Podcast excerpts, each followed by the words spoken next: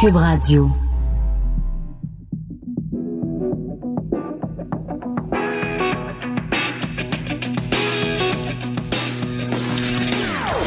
Des opinions bien à elle.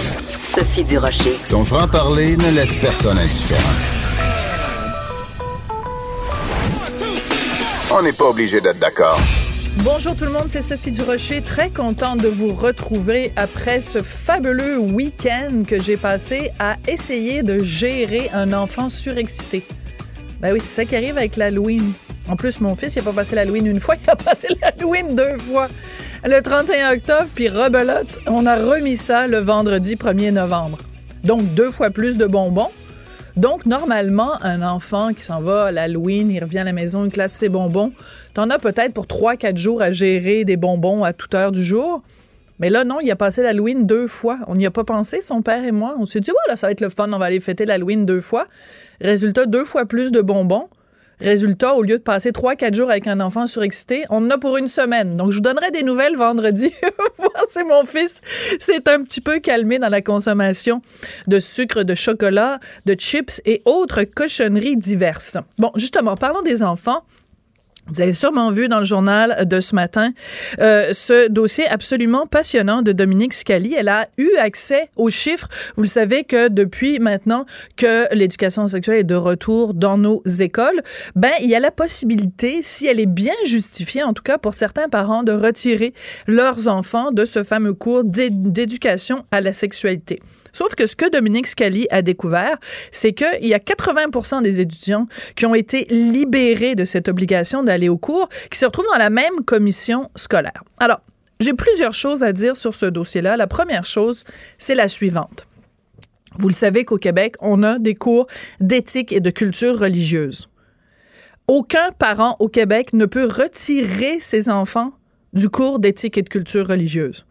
Mais des parents peuvent, pour des raisons religieuses, retirer leur enfant du cours d'éducation à la sexualité. Je sais pas, essayez de réfléchir deux secondes, mettez ces deux phrases-là l'une à côté de l'autre. Au nom de la religion, d'une croyance, on peut retirer des enfants pour qu'ils ne soient pas exposés à des notions comme l'homosexualité et les personnes transgenres. Ça, on a le droit de faire ça au Québec. Mais on ne peut pas, pour des raisons de principe qui nous appartiennent, retirer nos enfants d'un cours d'éthique et de culture religieuse. Donc, qu'est-ce qu'on envoie comme message aux enfants? La religion est toute puissante. La religion vous donne des passes droits. On peut pas, je peux pas faire en sorte que mon fils ne soit pas exposé à ce bourrage de crâne qui est le cours d'éthique et de culture religieuse. Mais il y a des amis dans sa classe, théoriquement, qui pourraient ne pas se présenter dans un cours d'éthique et de culture, d'un cours d'éducation à la sexualité pour, en raison des croyances religieuses de ses parents. Ça, c'est la première absurdité. La deuxième chose que je voulais dire à ce sujet-là, c'est si on commence à faire ça pour les cours d'éducation à la sexualité, qu'est-ce qui empêche qu'après, des parents disent, ben moi, pour des raisons religieuses, je veux pas que mon fils ou ma fille, dans les cours d'histoire, on lui apprenne euh, la théorie de l'évolution de Darwin, dans le cours de biologie, par exemple donc dans les cours de sciences. On peut pas, dans les cours d'histoire, euh, dire qu'il y a eu les dinosaures, puis qu'à un moment donné, l'homme est apparu sur Terre. Donc, on, faudrait lui dire, ben, les dinosaures puis les hommes ont vécu en même temps, pour des raisons religieuses, parce qu'il y a plein de gens qui ne croient pas à la théorie de Darwin. Alors, si on, le permet pour empêcher des enfants d'aller euh, se faire dire qu'il y a des homosexuels puis que c'est correct puis qu'il faut pas leur taper dessus. On peut retirer des enfants d'un cours d'éducation à la sexualité pour des raisons religieuses. Ben la prochaine chose, ça va être retirons des, retirons les enfants des cours de sciences où on apprend des choses qui vont contre notre religion.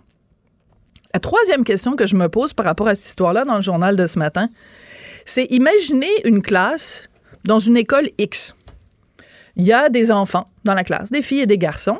Puis c'est le cours d'éducation sexuelle. Et euh, la petite fille s'appelle Marie. Elle sort du cours. Euh, le petit garçon qui s'appelle Étienne, il sort du cours. Puis quand le cours est fini, Étienne et Marie rentrent dans la classe. Les autres enfants leur demandent ben pourquoi t'es pas dans le cours d'éducation à la sexualité en même temps que nous Ah mes parents veulent pas. Pourquoi ils veulent pas tes parents? Ben parce que dans notre religion à nous, dans la religion de mes parents, l'homosexualité, c'est mal. L'homosexualité, c'est vilain. Ben, les autres enfants dans la classe, là, ils sont peut-être homosexuels.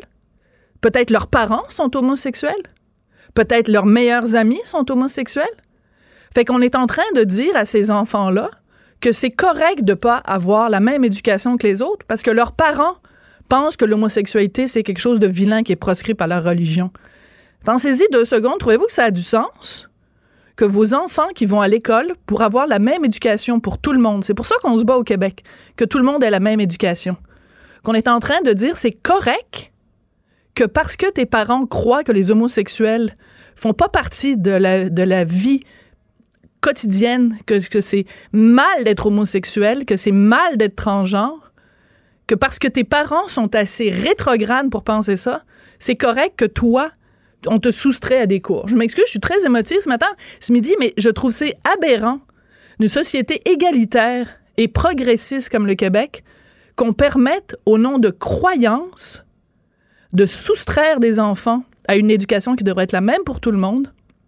Et non seulement ça, mais on propage une idéologie qui est de pointer du doigt les communautés gays, lesbiennes, transgenres. Et le dernier point que je veux faire là-dessus, c'est la gauche. La gauche progressiste qui défend, comme se doit, les valeurs d'égalité homme-femme, qui défend les droits des personnes transgenres, qui défend les droits des homosexuels, et avec raison, ce que fait aussi la droite. La gauche, là, est-ce qu'on va les entendre dénoncer cette situation-là? Des 200 enfants qui ont été retirés des cours d'éducation sexuelle parce que les parents étaient contre le fait qu'on allait leur parler d'homosexualité, de personnes transgenres. L'entendez-vous, la gauche? Insérez ici un petit bruit de criquet. Donc voilà, c'est ce que j'avais à dire aujourd'hui, en ce lundi 4 novembre 2019, au sujet de cette aberration qui se passe dans nos écoles. On n'est pas obligé d'être d'accord, mais on peut en parler. Sophie Durocher, on n'est pas obligé d'être d'accord. Cube Radio. À chaque fois que je fais une entrevue avec Claude Meunier, je sais qu'on va bien rigoler, même si on parle de sujets sérieux. Et cette fois-ci, c'est pour parler à nouveau euh, de la campagne de financement pour le CHUM, parce que Claude Meunier, dans sa grande générosité, a accepté d'être porte-parole bénévole pour cette campagne de financement qui est extrêmement importante. L'auteur-comédien, donc, Claude Meunier, bonjour, comment vas-tu? Bonjour, bonjour, mais ça va très bien. Toi-même, j'ai vu que tu étais un peu pompé, mais écoute, c'est mieux que pompette, finalement. Oh, ben là, ben c'est parce que des fois, je suis pompette et pompée les deux en même temps. Là, je t'ai jamais vu pompette. J'ai vu pomper, mais pas pompette. Pompée. Mais, euh, mais est-ce que tu comprends pourquoi je suis pompée? Ben, tout à fait. Je suis pas mal d'accord avec toi. Bon, OK. ouais, ouais, ouais. Mais ces choses-là doivent. On rentre pas là-dedans. On non, pas, non, moi, non. je suis pas là pour parler de ça. Non, ben tout à fait, Claude. Je voulais pas du tout te mettre mal à l'aise, mais c'est toi qui a, qui, a, fait le lien avec ce que je disais près d'être. pas mal à l'aise non plus. D'accord, parfait. Pas mal à l'aise du tout. mais t'en fais pas, je, je, je, te tendrai pas un piège en t'amenant sur une controverse sur laquelle euh, on, t'as pas, pas d'affaire à te prononcer. Je me sens pris au piège, je vais raccrocher.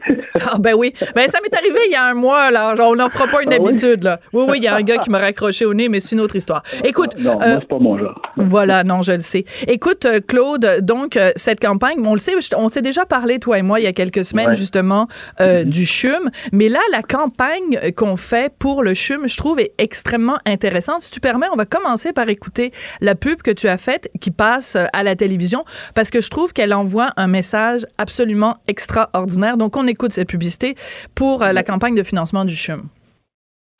Bienvenue à la roue de la vie, le jeu où vous découvrez ce que la vie vous réserve comme surprise. Prête, Julie? Euh, oui. Allez-y, allez-y, allez-y, on roule sa vie. On joue gros, là. Oui, assez.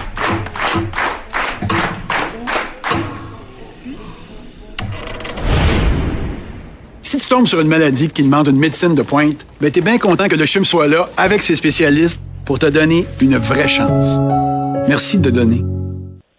Alors, il faut comprendre, donc, il y a une roue qui tourne, puis là, tu as, toutes sortes de bonnes nouvelles, tu sais, la naissance d'un enfant, un voyage et tout ça. Puis tu as aussi plein de maladies dégueulasses. et Ben, la, ouais. alors, et la personne tourne la roue ne sachant pas où la roue va tourner. Et je trouve que cette image-là est très forte parce que la vie, c'est juste ça. On espère juste Oui. que les maladies de schnout vont pas nous tomber dessus. Effectivement, pour dire, comme j'ai déjà dit, moi, j'avais des voisins, mon ami, pas très loin de chez moi à l'époque, qui, euh, j'avais dit, ouais, ils ont une loto de merde, vraiment, eux autres, parce qu'il y avait deux cas de cancer, la mère et la fille en même temps. Ouch! Ouais. Et sur une famille de quatre, c'est la moitié de la famille qui était prête de partir, euh, qui est venue prête de partir. En fait, euh, je sais que la plus jeune fille est décédée, mais la mère est peut-être pas morte, mais je suis déménagé de là. Mais euh, tu sais, tu dis c'est quoi la maison à côté? C'est comme une loterie, la maladie, hein, la Mm. mauvaise maladie. Euh, alors, c'est un peu ça l'idée de la pub, c'est que malheureusement, il y a des. Le loto peut mal tourner pour nous dans la vie. Le loto de la vie peut tourner mal pour nous. Puis le CHUM, ben, c'est un des moyens de contrer ça. C'est parce que le CHUM, avec ses super spécialistes, la médecine de pointe, pour tout le Québec d'ailleurs, ça j'insiste là-dessus parce que les gens pensent souvent qu'on parle de Montréal, mais le CHUM, c'est l'hôpital québécois. C'est à la grandeur du Québec, la médecine la plus avancée, les grands spécialistes qui, euh, qui quand, quand ça devient vraiment sérieux, ou en tout cas presque plus difficile à guérir, ben, on fait appel avec aux spécialistes du CHUM. tu sais. Ouais. Donc ça, c'est important de le mentionner, en effet, parce que même si ça s'appelle le Centre euh, hospitalier de l'Université de Montréal, il reste que si tu es malade ailleurs euh, dans la province, ben tu vas être transféré au CHUM si ton cas est vraiment grave. C'est important, en effet, Ah de, de le mentionner, Oui, Claude. oui, il y a des cas de partout, effectivement. Oui, c'est, c'est pas en québécois, là, c'est la grandeur du Québec. Oui. Pourquoi toi, tu acceptes d'être euh, parce que bon, tu sais, tu, pourrais euh, profiter de ta, de ton de, de- de- des bénéfices financiers de ta carrière florissante, puis tu pourrais jouer au tennis euh, quatre fois par jour, puis tu sais, t'as d'autres choses à faire dans la vie que d'être porte-parole bénévole pour un, pour un hôpital. Qu'est-ce qui fait que cette cause-ci, t'as décidé de t'y associer, Claude? Ben, ça, a été un, ça a été un hasard de la vie un peu. J'ai toujours eu des. J'ai, eu deux grandes causes avant ça. Je me suis occupé longtemps de parents anonymes. Je sais pas si tu te rappelles ça. Tout à fait. devenu, euh, la ligne parents, puis tel jeune. Puis à un moment donné, bon, ben, j'ai arrêté. J'étais là presque 20 ans à m'en occuper. Euh, j'avais fait de la publicité au lieu de pogner l'air, pogner le téléphone. Au lieu de pogner l'air après vos enfants, pogner dans le téléphone. C'était très bon, euh, ça, d'ailleurs. Ouais. Après ça, je me suis occupé un peu d'adoption parce que, comme tu sais, toi, on se connaît, mais j'ai Oui. deux filles adoptées du Mhm. Vietnam. Bon, je me suis mis là-dedans. Puis, la- le, le CHUM, c'est arrivé par accident aussi parce que j'étais très proche d'Yvon Deschamps. Je suis encore assez proche d'Yvon Deschamps, bien sûr. Puis, euh, Yvon a- achevait son mandat. Et puis, j'étais avec des gens, justement, qui s'occupaient d'Yvon au CHUM. Puis, on, a, on mangeait ensemble. Puis, ils m'ont dit... Euh, Claude, ça te tenterait pas de prendre la relève? Euh, je dis, ben oui, ben oui. Puis en plus, à l'époque, c'était controversé un peu le film. Sais, il y avait encore sortes d'histoires avec le site du film et tout ça.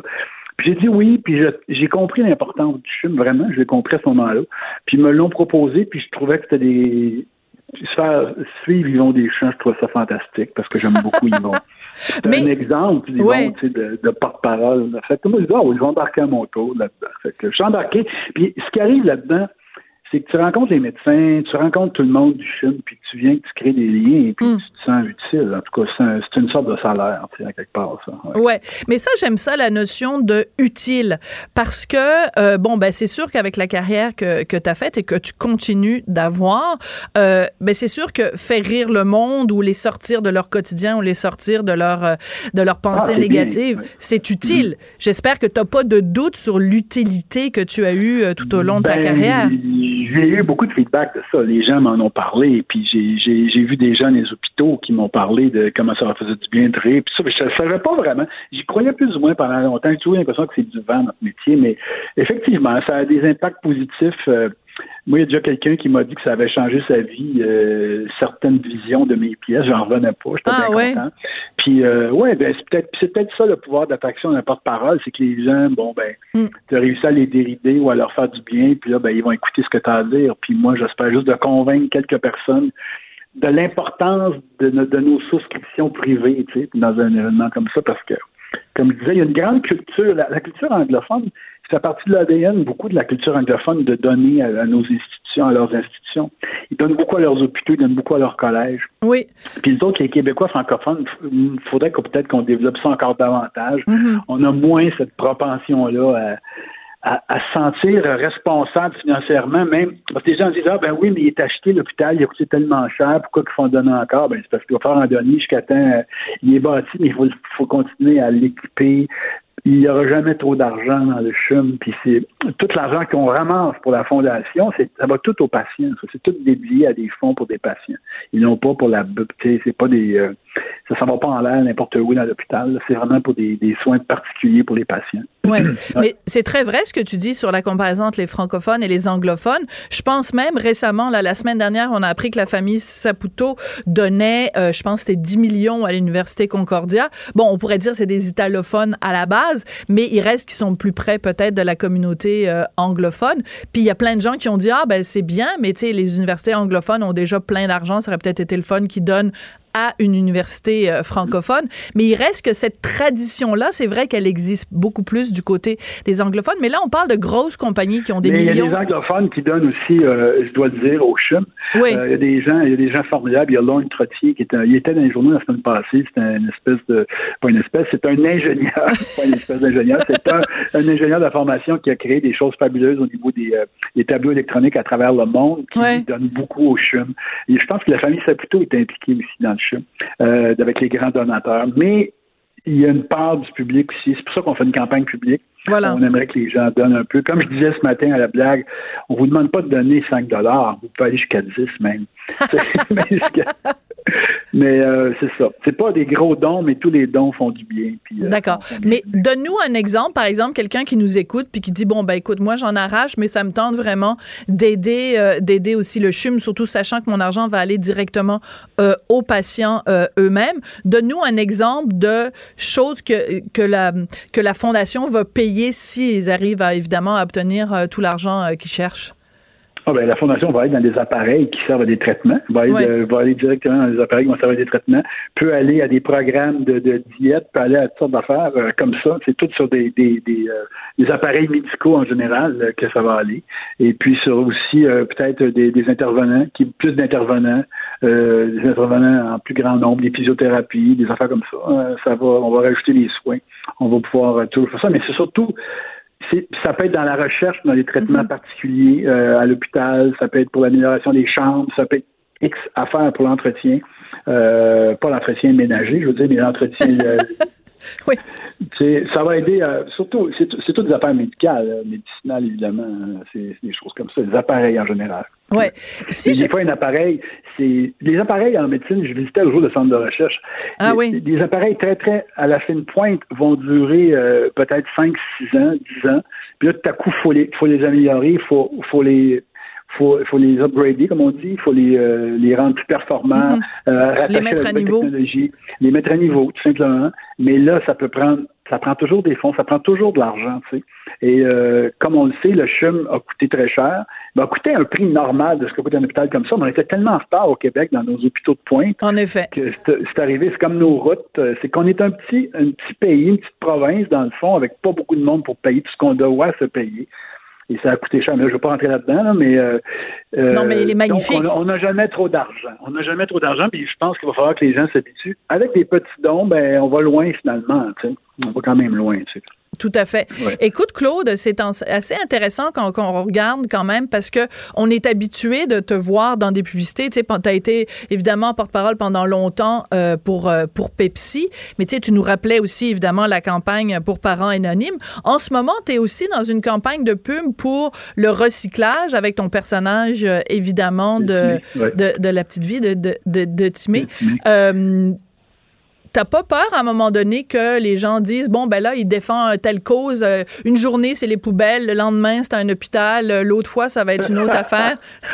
Non, mais pas vraiment, non. poubelle hôpital ben, à un moment donné des- décide-toi Claude là Non, ben c'est euh, le recyclage, je, je, je- c'est pas bénévole. Tu sais, je suis engagé par Recyc Québec, je fais leur campagne, ok je joue dedans. C'est un travail d'auteur et de comédien rémunéré. Mais aussi, un- je suis content de faire ça. J'en ai refusé plein de campagnes de publicité. Je trouve que c'est une cause qui me colle à la peau avec Timé. ben là c'est sûr ça que je l'ai accepté. Puis euh, là, je parle de recyclage, mais moi, je vais parler de pneus, je vais parler de, de qualité de vie, et de, de, de surconsommation. Éventuellement, on s'en va vers ça avec ces pubs-là. C'est un, c'est global, c'est, sur- c'est surtout l'environnement euh, globalement. Tu sais, je viens de commencer à, à travailler avec eux. Ouais. Fait que euh, c'est très différent. Puis ça, le, le CHUM, ben, c'est vraiment une cause personnelle, euh, bénévole, tu vois. Alors, c'est des choses différentes pour moi. Mais c'est important hein, qu'on le redise, puis c'est la deuxième fois que je t'interviewe sur ce sujet-là. C'est important de le mentionner, puis ça peut-être, pour les gens qui nous écoutent, peut-être qu'ils disent, ah ben oui, mais on s'en fout qu'il soit bénévole, qu'il soit pas bénévole. Ben non, je m'excuse, moi je trouve que c'est important.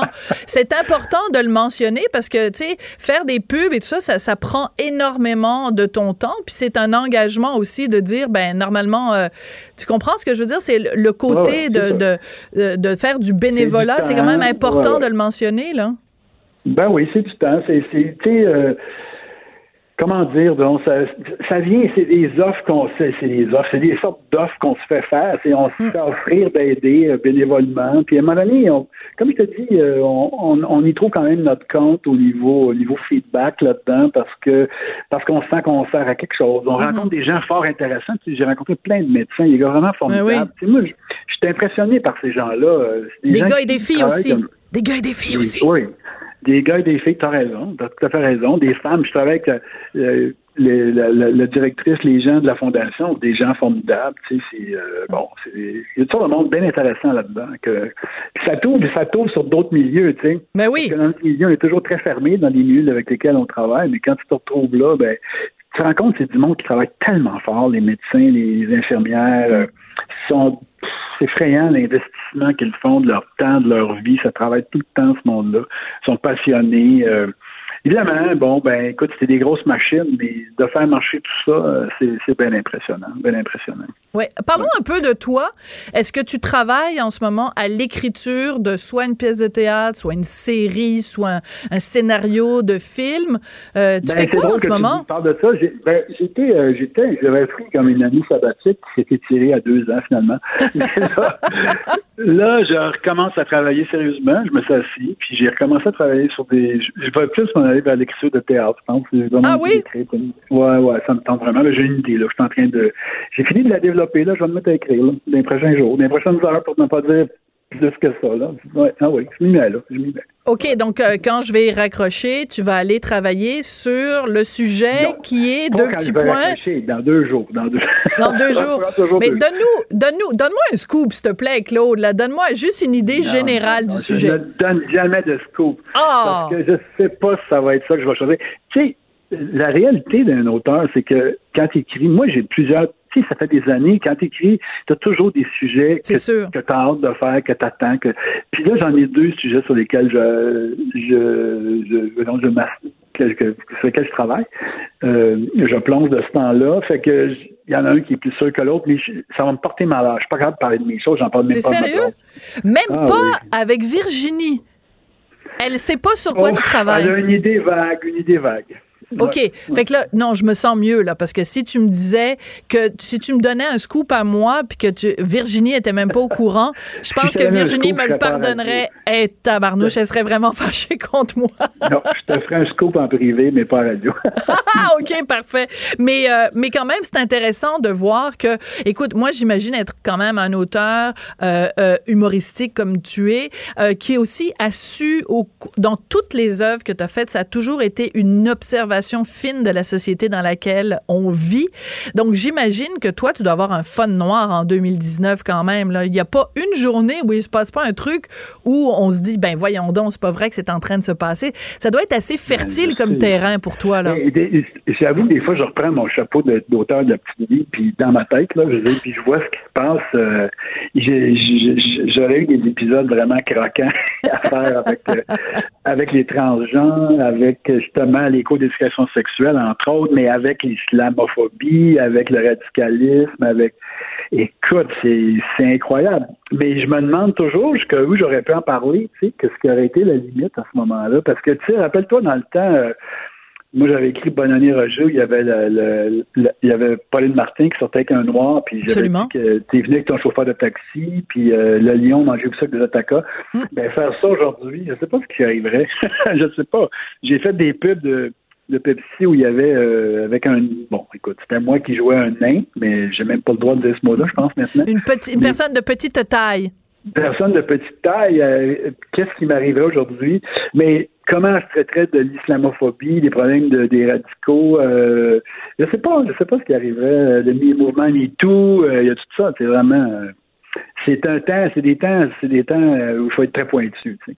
Oui, c'est ça. Il faut mettre, euh, faut mettre des gants blancs, marcher sur des œufs, Ouais, tourner ouais. sa Mais langue. Je pense que, ouais, je pense qu'il y a moyen de tout dire quand même. Il y a moyen de. Je pense bien qu'il y a moyen de tout dire. Si on le dit, comme tu dis, avec euh, intelligence ou discernement, ou en tout cas, en n'ayant pas peur de s'affirmer. Ouais, part. mais je pense aussi que ton capital de sympathie auprès des Québécois est tel que venant de toi, je pense qu'on serait capable d'en prendre.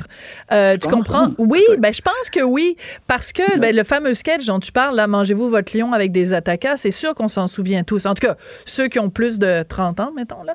Mais Ouais. euh, je suis pas sûre que les millénarios s'en souviennent, mais mais il reste que ce, ce parce qu'on était, on était aussi, je pense, capable à cette époque-là d'avoir un certain deuxième degré. Tu sais, il y a personne qui pensait Ben oui. que Claude Meunier c'était un gros raciste puis qu'il se moquait des, Ben des, oui. des, des immigrants de race noire. Ben là. Mais Ben oui. euh, donc, je pense que venant de toi et sachant ton historique justement de deuxième degré, je pense que ça passerait mieux que mettons un jeune humoriste qui commence puis qu'on connaît pas encore son style. Ouais, peut-être, peut-être. Ouais. Claude, c'est toujours un plaisir de te parler. Donc, Ben oui, euh, ben oui. salut Virginie, puis tiens-la donc au courant des projets que tu fais. Parce que, Ben, d'accord, je vais aller, je vais aller lui en parler un peu. Là. Ouais, c'est ça. Eh, merci beaucoup, ça a été un Ah, plaisir. Merci, Sophie. Claude Salut, Meunier, donc auteur, comédien et porte-parole bénévole, c'est important de le mentionner, pour le CHUM, cette euh, campagne donc de financement qui s'intitule Une chance que le CHUM est là. On n'est pas obligé d'être d'accord. Joignez-vous à la discussion. Appelez ou textez 187 Cube Radio. 1877 827 2346. On s'entend pour dire que l'obésité est un grave problème de santé publique, mais quand on en parle de l'obésité, ben il y a euh, toujours une, infime minorité, bien sûr, mais une minorité très vocale, qui nous accuse de grossophobie. Alors c'est pas toujours évident d'en parler sans stigmatiser, bien sûr, les personnes qui sont en surpoids. En même temps, c'est un problème important de santé publique. Alors euh, c'est important de, ne pas éviter non plus le sujet. Tout ce qui est important, c'est évidemment la façon dont on en parle. Et j'avais reçu il y a quelques semaines Jean-Pierre Després, qui est professeur et chercheur au département de kinésiologie à l'Université Laval, parce qu'il avait publié dans le journal un texte sur l'épidémie d'obésité euh, abdominale euh, au Québec. Ben, il récidive parce que dans, son dans le journal, maintenant, il écrit sur euh, l'obésité, toujours en disant arrêtez d'en parler, il faut agir. Jean-Pierre Després est en ligne. Bonjour, Monsieur Després, comment allez-vous? Ça va bien. Très belle introduction, Madame Durocher. Bon, parfait. Alors écoutez, au risque de me faire euh, traiter de grossophobe, je vais me lancer. Quand on s'est parlé, vous et moi, la dernière fois, euh, on parlait de l'épidémie d'obésité abdominale et il y avait des chiffres dans votre texte qui disaient que pour une femme, son tour de taille devrait pas normalement dépasser à partir de 88 cm de tour de taille on est considéré comme faisant de l'obésité abdominale. Et je vous avais dit, je suis complètement découragée. Je suis à 90. Alors, je suis très heureuse, Monsieur Després, de vous annoncer qu'à la suite de notre entrevue, je décide de me prendre en main. Et savez-vous à combien j'ai de tour de taille maintenant? Ben, vous pouvez facilement diminuer votre tour de taille de 2-3 cm assez rapidement, vous savez, sans nécessairement perdre beaucoup de poids. 84. Ah, bravo, formidable. 6 cm. 6 cm. Alors, Mais- si je vous le dis, ça, si, si j'en parle publiquement, est-ce que je fais de la grossophobie? Est-ce que je suis en train de dire que c'est pas bien d'être en surpoids?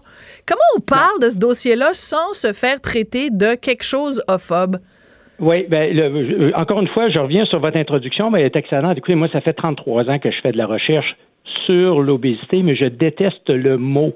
Mais une fois qu'on a dit ça, il faut outiller notre population avec les, euh, les bons instruments pour savoir, ben, est-ce que finalement, euh, l'adiposité, le gras corporel que je possède, est-ce que ça cause préjudice à ma santé ou je suis quelqu'un finalement qui est un peu rondlet puis qui est en bonne santé? C'est pour ça que, vous savez, tout le discours qui porte sur le poids, le poids santé, le surpoids, l'obésité, on est en 2019. Moi, je vous dis, c'est le jour de la marmotte. Ça fait 33 ans que je me répète. il, y a, il y a très longtemps, avec des, des études d'imagerie, j'avais été un des premiers au monde à dire attention, les- ce qu'on appelle l'obésité, c'est pas ce qu'on pense. Euh, Comme je l'avais expliqué la dernière fois, Oui, c'est oui. d'être gras par en dedans. Bon.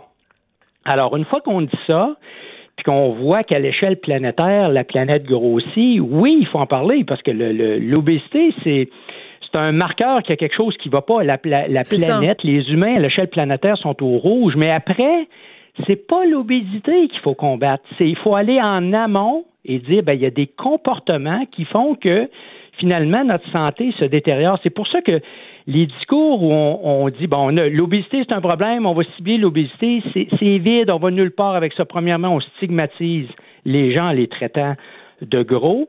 Alors qu'on peut beaucoup plus aller en amont. Moi, quand les, gens m'accrochent à l'épicerie ou dans la rue pour me parler de ça, je leur dis, ben, écoutez, c'est pas, de. Euh, moi, je voudrais savoir, c'est, quoi votre plan de vie? Qu'est-ce que, vous, qu'est-ce que vous voulez faire dans la vie?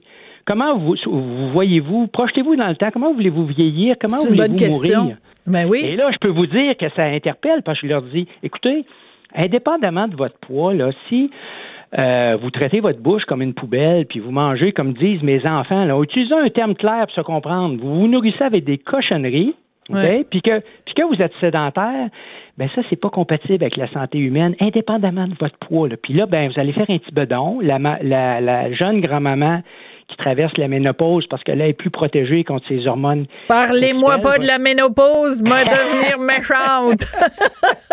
ben là, ben, ben, oui, mais vous avez vu, vous l'avez, vous ben, l'avez combattu, votre tour de taille a diminué. Mais ah, je reviens là-dessus, là, parce que encore une fois, on dit aux femmes poids santé, poids santé. Non, non, la, la jeune grand-maman ménopausée, son tour de taille augmente, elle va perdre la masse musculaire, son poids bougera pas nécessairement beaucoup, mais elle a pris Donc, je comprends le principe. de tour de taille. D'accord.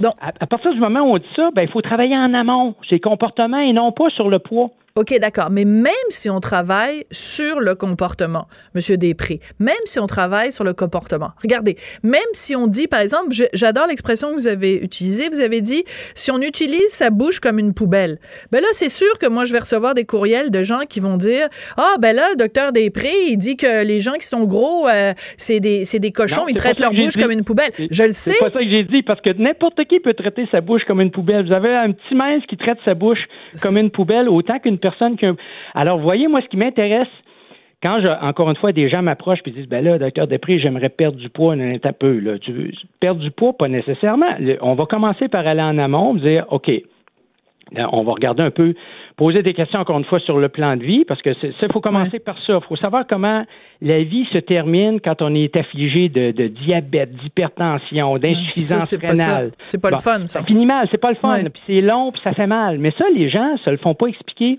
nécessairement. On dit en amont, puis là, je porte pas un jugement sur ta vie. Moi, je suis juste un chercheur qui va mettre du, qui va t'outiller, qui va te mhm. mettre du savoir entre les mains, puis après, c'est ta vie, c'est pas la mienne. Là. Ben, moi, j'ai un profond respect pour ça, des libertés individuelles, mais vous savez, Madame Durocher, au Québec, les gens sont pas sont pas outillés. Moi, je fais un paquet de conférences grand public gratuites, là, puis les, parce que c'est mon, c'est mon rôle de professeur-chercheur, puis les gens viennent voir après, comment ça se fait que on se fait pas expliquer ça par euh, nos médecins, qu'on se fait pas expliquer ça par la santé publique? Comment ça se fait qu'on ne on se fait pas outiller au Québec? C'est là le point, encore une fois, derrière mon, mon, commentaire en fin de semaine. On a besoin d'outiller les Québécois. Quand est-ce qu'on va lancer une grande campagne sur le tour de taille des Québécois? on arrête mm. de stigmatiser les gens parce qu'avoir un tour de taille à 90, 92, 88 cm, on ne dit plus aux gens t'es gros ou t'es obèse. T'as un tour de taille qui fait que tu as développé des problèmes de santé, puis mm-hmm. sans nécessairement perdre du poids, si on recalibre doucement la façon dont tu manges, si on, te fait bouger un peu plus, tour de taille, il va baisser, puis un effet secondaire, ça, il peut arriver que tu perdes du poids, mais le poids, je m'en fiche. Mm. Ce que je veux, c'est que la graisse qui cause préjudice à ta, à ta santé physique, à ta santé mentale, qui va détruire tes reins, ton cœur, qu'on la fasse fondre. Et ça, on peut le faire sans nécessairement faire atteindre le poids santé à tout le monde. Je comprends. Pour ça que il faut, arrêter d'obséder. Il faut arrêter d'obséder avec le poids. Par contre, il faut continuer de se préoccuper de certains facteurs déclencheurs ou symptomatiques d'un problème de santé. Ça, je suis entièrement d'accord avec vous. Dans le, votre chronique que vous avez fait dans le journal, il y a un point que je trouve tellement, tellement important. Vous dites une des choses qu'il faut faire, parce que vous dites qu'il faut arrêter d'en parler puis il faut agir. Une des façons d'agir, je veux absolument qu'on parle de ça, vous dites interdiction de faire la promotion de produits alimentaires incompatibles avec la santé auprès de nos enfants. Il y a à peu près six mois, j'ai été obligée d'aller à Sainte-Justine. Mon fils avait besoin de faire des tests et j'étais catastrophée de voir des distributrices de boissons gazeuses que je ne nommerai pas à Sainte-Justine. Comment peut-on concilier ces deux choses-là? Ah, je suis tout à fait d'accord avec vous. Vous voyez, il faut, faut être conséquent. J'ai même vu pire aux États-Unis. Je suis allé donner euh, une conférence dans un institut de cardiologie que je nommerai pas. Puis il y avait un établissement fast-food très connu de tout le monde qui était en plein milieu de, Hein? de l'Institut de cardiologie. Imaginez-vous. C'est très drôle. Mais vous voyez donc, euh, encore une fois, euh, revenons à, à la base. Mm. L'obésité, c'est un, symptôme à l'échelle planétaire que les humains ne vont pas bien. Et après ça, moi, quand je- les gens m'approchent là-dessus, je leur dis, si jamais tu perds du poids, ça va être un effet secondaire. C'est pas ma priorité. Ce que je veux, c'est que tu arrêtes de traiter ta bouche comme une poubelle. Puis ça, c'est à n'importe quel poids corporel. Mhm. Bouger est absolument essentiel à la santé humaine. Et ça, on a 40 des, des Québécois qui bougent pratiquement pas, là. Ouais. Et comment se fait-il, Madame Durocher, qu'en 2019, euh, moi, comme père de quatre enfants, je ne sais, bien évidemment, je me préoccupe de, de la condition physique de mes enfants, mais on n'a pas de tableau de bord au Québec. Est-ce que nos enfants sont en meilleure condition physique en 2019 qu'ils ne l'étaient il y a 40 ans?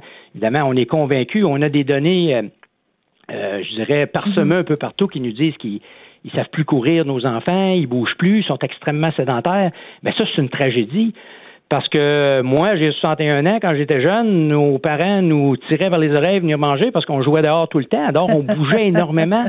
Bon. Ouais. On a connu tous les deux les campagnes, va jouer dehors et tout ça. Mais elles sont où, ces campagnes-là, aujourd'hui? Je sais pas. Peut-être je les vois pas, hein, c'est possible. Ben, mais, mais vous voyez encore une fois, c'est parce que là, on s'éloigne de stigmatiser l'obésité. Puis là, c'est, regardez, là, il faut, il faut, il faut qu'on se donne des comportements, indépendamment de votre Ouais. poids, là. Tout le monde doit bouger. Ouais. C'est bon pour la santé. Tout le monde doit être en forme. Donnons-nous une campagne. On mesure notre tour de taille. Notre tour de taille, indépendamment de votre poids. On veut pas qu'il augmente avec les années. Si vous maintenez un tour de taille, puis ça, Regardez, le prenons-nous les hommes, les gens de mon âge à 60 ans, le petit bedon, vous avez pas l'air gros du tout, mais le petit Ouais. bedon dur, là, il est très facile derrière, euh, Le petit caché bedon derrière dur. un veston. Le petit muffin top, là. voyez, Le petit muffin top qui déborde de la ceinture, là. Ouais. Ah, Voyez, voyez ça, Ouais. là, le, le- ben, les- ces hommes-là sont pas stigmatisés, ça paraît pas du tout là, euh, Ouais. derrière le veston. Mais ça, c'est des bombes à retardement pour l'infarctus, pour le diabète. Là, ça va s'installer 55, 60 ans. On voit les maladies chroniques société s'installer, puis on dit bon ben là après ça, c'est et c'est c'est, euh, ce dont je parle euh, dans mon commentaire. Il y a tout un plan de match qu'on doit établir, mais là, il faut arrêter de. Là, ça, c'est encore une fois, c'est le jour de la marmotte. Mhm. On parle d'épidémie d'obésité, des conséquences économiques.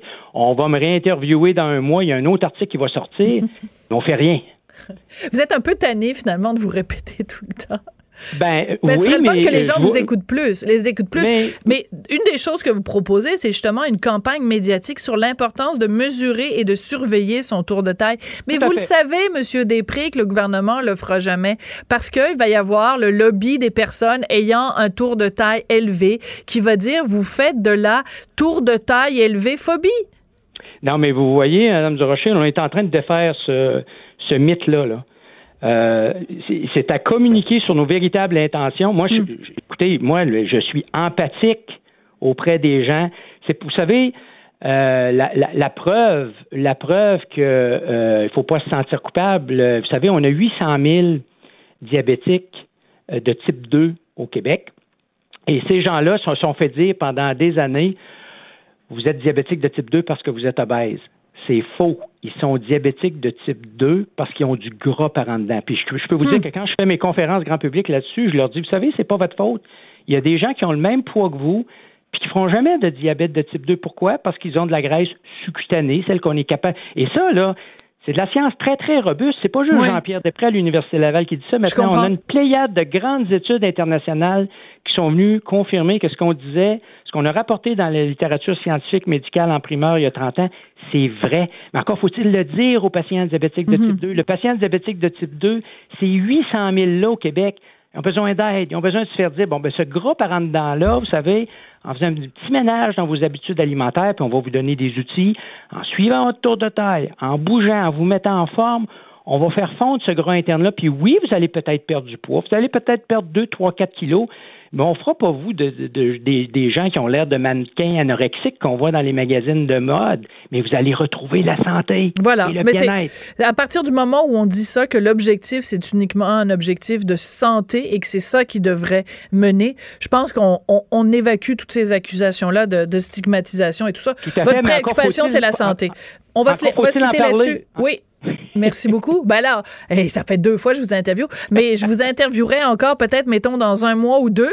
Puis là, qui sait, je vais peut-être être rendu à 80 de tour de temps. À un moment donné, il ne faut pas que je disparaisse non plus, là. Non, non, non, non. Non. Le- ben, vous savez, la, la littérature dit diminue son tour de taille de 4 cm et là, vous êtes déjà au-delà de ça. Vous venez Ouais. vous de vous faire un bien énorme à votre santé, science à l'appui. Ben, je suis très fière. Puis c'est grâce à vous. C'est pour ça que je tenais à vous le dire, parce que vous m'aviez vraiment euh, brassé. Et donc, euh, ben, ça a marché. Vous m'avez tellement brassé que j'en ai perdu. Jean-Pierre Després, professeur et chercheur au département de kinésiologie à l'Université Laval. Merci beaucoup. Merci. Au Bonne revoir. journée. Au revoir. Chroniqueuse et blogueuse au Journal de Montréal. Sophie Durocher. On n'est pas obligé d'être d'accord. Habituellement, c'est au mois de mars, là, quand le, le deadline, quand l'heure de tomber des REER euh, arrive, qu'on se met à parler de retraite, puis de planification, puis de finances personnelles. Mais moi, je pense que c'est un sujet dont on devrait parler toute l'année, parce que toute l'année, c'est important d'épargner. Et on va en parler avec Daniel Germain, qui est chroniqueur de finances personnelles au Journal de Montréal, Journal de Québec. Bonjour, Monsieur Germain. Bonjour. Vous, vous devez être d'accord avec ça, là, que des, les finances personnelles puis l'épargne, il faut en parler à longueur d'année? En fait, on doit s'en préoccuper toute l'année, sans, Ouais. sans parler, parce qu'on se, on se le cachera pas. Parler d'épargne, c'est pas un sujet le plus, euh, le plus excitant. Mais, Mais, moi, je trouve ça sexy, parler de ça. ben, en fait, il faut avoir le taux pour en parler de manière sexy, parce que généralement, quand on nous parle d'épargne, euh, ça ressemble plutôt au discours, euh, au discours du curé euh, du haut de sa chair qui nous dit quoi faire, quoi pas faire. Mais ça, c'est drôle parce que les gens qui pensent ça, c'est des gens qui comprennent pas que si on épargne, c'est pour pouvoir se payer des trucs super le fun quand on va être plus vieux.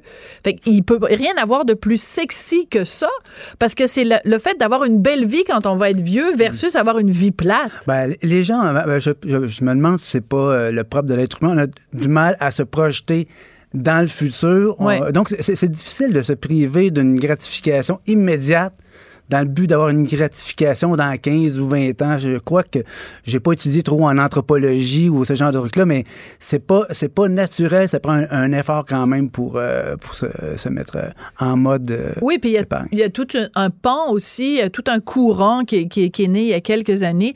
Des gens qui disaient, c'est quelqu'un aux États-Unis, je pense, qui a écrit un livre, Die Broke. Euh, puis c'est tout ce mouvement-là de dire, ben, dans le fond, moi, j'ai du plaisir maintenant.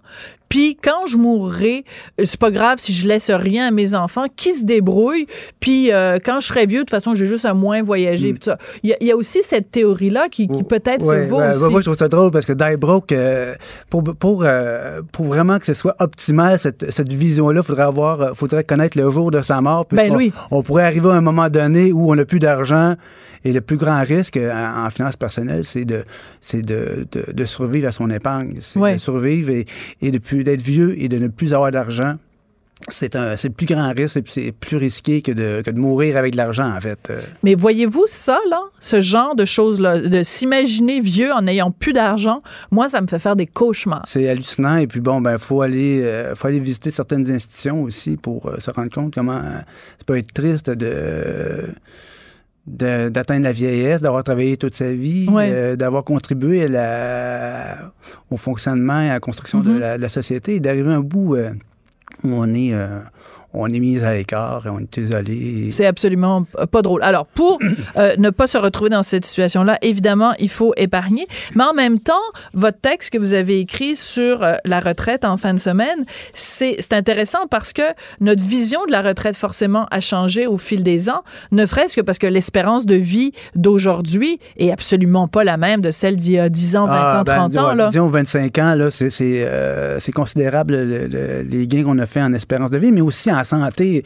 Je veux dire, on n'arrive plus à, à l'âge de 70 ans. euh, À a- avant, à 70 ans, on, était, on parlait d'un vieillard. Aujourd'hui, les gens de 72, 70 ans euh, sont ceux qui Ils font des marathons. Ils font, des- font des ah oui, ben, abs- absolument. Ben oui. absolument. On en voit aussi, euh, nous, on est dans les médias, il y, en a beaucoup de gens de, euh, dans, dans notre industrie de cet âge Mhm. qui travaillent, qui sont, euh, qui sont euh, à Performants, top, performants et tout, pertinents et tout ça. Euh, donc, euh, c'est- c'est- il y a eu des gains importants en, en- du côté de l'espérance de vie et euh, la, la santé des gens et tout ça. Donc, moi, je me dis, en fait, ce texte dans, dans le journal, c'est, il faut dire que ça faisait partie d'un dossier sur la retraite et j'avais lu les. j'avais lu les résultats du sondage, c'était la, la- un peu la, colonne vertébrale de ce dossier-là. Et il y avait également tout plein de, de, de- de témoignages de gens qui étaient à la retraite, des charmants euh, témoignages, et, et des gens qui sont à la retraite et qui ne le sont pas, en fait. C'est que, Ben oui. Et ce sont des gens qui sont restés, euh, qui sont restés actifs, c'est des gens qui, qui soit se sont retrouvés une deuxième carrière, ils ont réussi à, à rentabiliser une passion, ou encore qui qui, euh, qui continuent de travailler, mais à temps partiel ou... euh, Pour le plaisir aussi. pour le plaisir, mais aussi financièrement, euh, pour quelqu'un qui continue à travailler à temps partiel, ça peut faire euh, la grande différence entre quelqu'un qui arrive à 85 ans euh, cassé et quelqu'un qui avec, avec, à 85 ans encore avec des ressources financières importantes. Qu'est-ce qui était le plus important pour vous, justement, dans ce, dans ce sondage-là, dans cette étude-là sur euh, la retraite? Ce qui, vous, comme, comme spécialiste des finances personnelles, vous a le plus frappé Ben, ou étonné? Ben, en fait, euh, j'a- j'avais l'impression, euh, je me souviens plus des données exactes, là, mais en lisant le sondage, ben, je je suis toujours étonné du fait que les gens veuillent prendre leur retraite si tôt. Oui. Parce que c'est ça qui ressortait. c'est que les gens disaient, parce que normalement, c'est 65, mais là, il y avait de plus en plus de gens qui veulent prendre la retraite, même avant Ah, 61 oui, ans. Oui, il y en a qui, avant 60, à 55, il y en a qui veulent prendre leur retraite à 40 ans, mais bon, ça, c'est une. C'est un autre dossier. C'est un, autre dossier. Mais. euh, Pourquoi moi- ça vous a surpris que les gens veuillent prendre la retraite, mettons, avant 60 ans? ben, en fait, moi, ce que ça me dit, c'est que moi, j'ai- l'impression, c'est un peu le- le- la trame de fond de la chronique que j'ai écrite. euh, je crois que les gens arrivent, il arrive à un moment donné où les gens sont écœurés de travailler, non pas parce qu'ils ne veulent plus travailler, c'est que avec le temps, les les 40 heures semaine, le 9 à 5, les contraintes et tout ça, c'est- ce qui pèse dans la vie des, euh, des gens qui sont plus âgés. Euh, donc moi, je proposais dans ma chronique de manière un peu... euh, ben, en fait, il y a des gens qui le font, mais d'institutionnaliser une retraite progressive, c'est-à-dire Ouais. une retraite où tranquillement on réduit le, le nombre d'heures qu'on travaille. Mhm. euh, Parce que ce faisant, on réduit le stress. on réduit le stress, on retrouve du plaisir à travailler, on aura sans doute envie de travailler plus longtemps Oui. euh, et, et de prolonger sa carrière euh, à 60, 100, ou de 65, 65 à 70, même 60, euh, jusqu'à 75 ans, il y a des, gens, y a des gens qui, sont- qui travaillent jusque-là. Mais vous vous revenez, je sais pas, quel âge vous avez, Daniel? Je vais avoir 50 ans. Ah mon Dieu, vous êtes un petit genou. Bon, ben moi j'en ai 54, je, je m'en cache pas. Euh, on a donc connu, vous et moi, cette période où il y avait beaucoup, beaucoup de publicité pour le fameux Liberté 55. Et moi, je pense, les gens de notre génération, ça nous a marqué parce qu'on se disait, c'est possible si on met nos finances en ordre, puis qu'on fait ce qu'il faut, puis qu'on met de l'argent de côté. À 55 ans, on va tous pouvoir et aller euh, tu sais sur un voilier parce que c'était ça la pub on les voyait sur leur voilier avec leurs Ouais. petits cheveux gris puis tout Ah, ça ouais. puis on se rend compte rendu à l'âge qu'on a que ben finalement même si on a mis de l'argent de côté ce sera pas suffisant puis le liberté 55 je connais pas grand monde qui va pouvoir l'avoir Ben, finalement quand- on s'est fait avoir Ben, comme vous dites, c'est- c'est euh, c'est de la publicité. C'était Ouais. la publicité d'une compagnie, euh, je me souviens même plus de la compagnie qui... euh, qui liberté Liberté, c'est ben, c'est- oui, Ben, ben, ben oui, mais ça c'est bon, en tout c'est- cas, peu bref, importe, peu ouais. Importe, mais mais euh, la- la- l'industrie euh, des services financiers nous euh, nous fait miroiter, des, nous fait rêver, veut, veut nous faire rêver pour nous amener chez chez, chez eux. Mhm. Mais comment on pourrait le faire? Mettons, quelqu'un qui a euh, 20 ans, qui nous écoute, puis donc qui devrait commencer à épargner tout de suite parce que c'est les années vraiment les plus cruciales. Mhm. Est-ce que quelqu'un qui a, qui a 20 ans en 2019 peut euh, espérer, en mettant de l'argent de côté, vraiment prendre sa retraite, une retraite confortable à 55 ans? Euh, oui. Oui? Mais, oui, mais ça dépend euh, essentiellement de la notion de confort. C'est ça. C'est, les gens, en fait, c'est simple. Dans une vie, euh, on va accumuler de l'argent, on va gagner de l'argent et, on- et, il va arriver un, autre, un moment où on va basculer de l'autre côté, où on va dépenser l'argent qu'on a accumulé. Et, et, euh, plus on a un rythme de vie qui est, euh, qui est bas, plus au moins on dépense, plus on peut épargner. Plus on peut maintenir un, un niveau de vie bas, plus on va- pourra vivre longtemps sur son épargne. Donc, oui, c'est possible de prendre sa retraite à 55 ans, bâton pour une personne normale. Avec Si on a une normal. vie plate entre 20 et 55, Ben, ça, on on pas payé une de vie un peu restaurant, frugale. On appelle ça la, la- la- la frugalité. Ouais. Euh, si on a une, une vie frugale, oui, c'est- possible. Les, les gens qui. Les, les gens qui. euh, Il y, a un- il y a un mouvement qui s'appelle.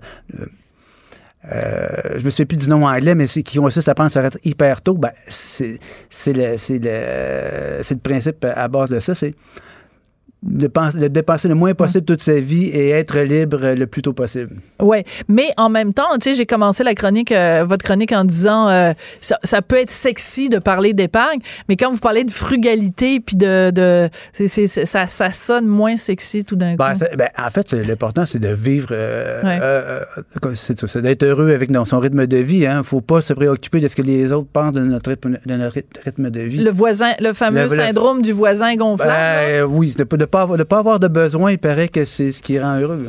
Ah, ben là, je pense que vous faites référence à quelqu'un qu'on connaît bien. Daniel Germain, 30 euh, secondes, le meilleur conseil que vous pouvez donner à quelqu'un qui a 20 ans et qui veut euh, commencer à épargner, c'est quoi? En fait, je dirais euh, d'épargner le plus tôt possible, mais j'ai toujours un petit bémol là-dessus. C'est d'épargner quand on a plus la capacité de le ah, faire. OK. Mais ça, on y reviendra. C'est peut-être ça qui est, qui, est, qui est la clé. Merci beaucoup, Daniel Germain, qui est chroniqueur de finances personnelles au Journal de Montréal, Journal de Québec. La retraite, comme vous ne l'avez jamais vu, c'est sa chronique dans le journal. Merci à Samuel Boulay-Grimard qui était à la mise en onde, Hugo Veilleux qui était à la recherche. Puis nous, ben, on se retrouve demain à la même heure, à midi. Mais pensez à ça, ce que je vous ai dit au début, là, éducation sexuelle dans les écoles. Moi, si j'étais vous, ça m'inquiéterait en torpinouche. Voilà, c'est mon opinion. On se retrouve demain. Merci.